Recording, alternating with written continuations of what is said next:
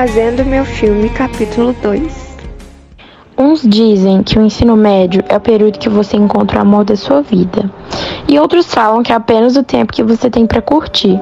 Eu prefiro não ficar pensando muito nisso. Na realidade, quando eu era criança, eu escutei uma lenda chinesa do fio vermelho.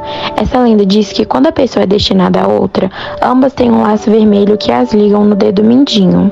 O laço pode embaraçar, emaranhar, mas ele nunca quebra. O laço não é visível a olho nu, mas ele está lá desde o momento do nascimento.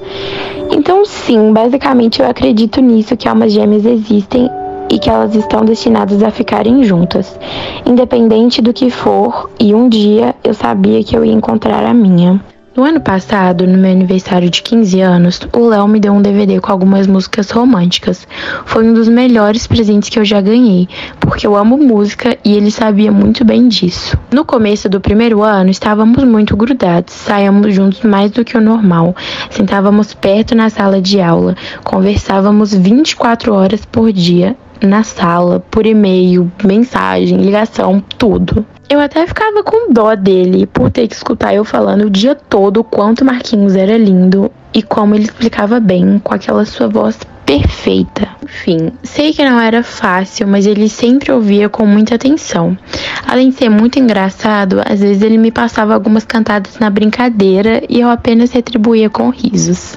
Em um certo dia, na aula de matemática, pelo fato de todos estarem conversando muito, principalmente eu e o Léo, o professor resolveu mudar a sala toda de lugar e por sorte. Logo, meu melhor amigo ficou na cadeira de trás da Vanessa. Por mim, tudo bem, ele não teria coragem de me trocar logo por ela, certo? Não, trocaria sim. E trocou. Passadas semanas, os dois estavam se aproximando muito, muito mesmo. Notei que o Léo estava se afastando e eu não sentia ciúmes, apenas ficava chateada. Um dia, a Gabi nos convidou para o aniversário de casamento do irmão dela. Seria uma festa na casa dos pais dela. A partir daquele dia, minha perspectiva sobre algumas coisas mudaram, principalmente sobre o Léo.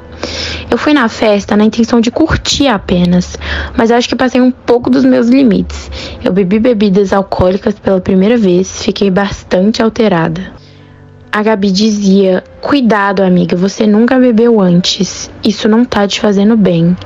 Eu não me lembro de muita coisa, mas estava tocando uma música animada e teve um momento específico que não saiu da minha cabeça. O momento que eu e o Léo começamos a dançar juntos. Prefiro acreditar que era pelo efeito do álcool, mas a partir daquele momento comecei a enxergá-lo de uma maneira diferente. Ele estava mais bonito, muito bonito, mais engraçado, e muito mais atraente. Depois disso, eu não me lembro de mais nada. Acordei na casa da Gabi. Suponho que tenha sido pelo fato de estar realmente muito mal, e ela me contou algumas coisas que tinham acontecido na noite passada. Não prestei muita atenção em vocês, só sei que vocês dançaram e no final do dia você estava tão mal que ele fez questão de te ajudar a arrumar para dormir. Depois de escutar tudo isso, minha visão do Léo ficava cada vez mais diferente. Não que eu tivesse esquecido o professor, só não havia olhado para ele daquela forma. Vanessa e Léo estavam muito mais próximos que antes e em umas semanas a gente nem se falava direito. Até que eu cheguei em casa e recebi uma mensagem dele dizendo: Olá, Fanny, espero que você esteja bem.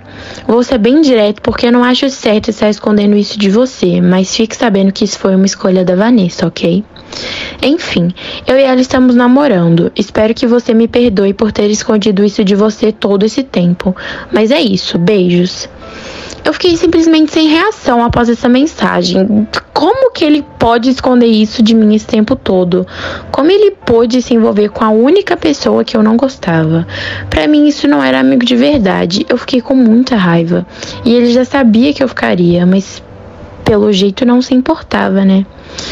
Até porque nem estávamos conversando direito. Provavelmente aquela Vanessa induziu ele para que ele se afastasse de mim. Após isso, me convenci ao máximo de que aquele surto pelo leão na festa de casamento do irmão da Gabi não passava de simplesmente efeito do álcool. Foi fácil, apenas voltei a focar no meu lindo professor, o que por azar também não durou muito tempo.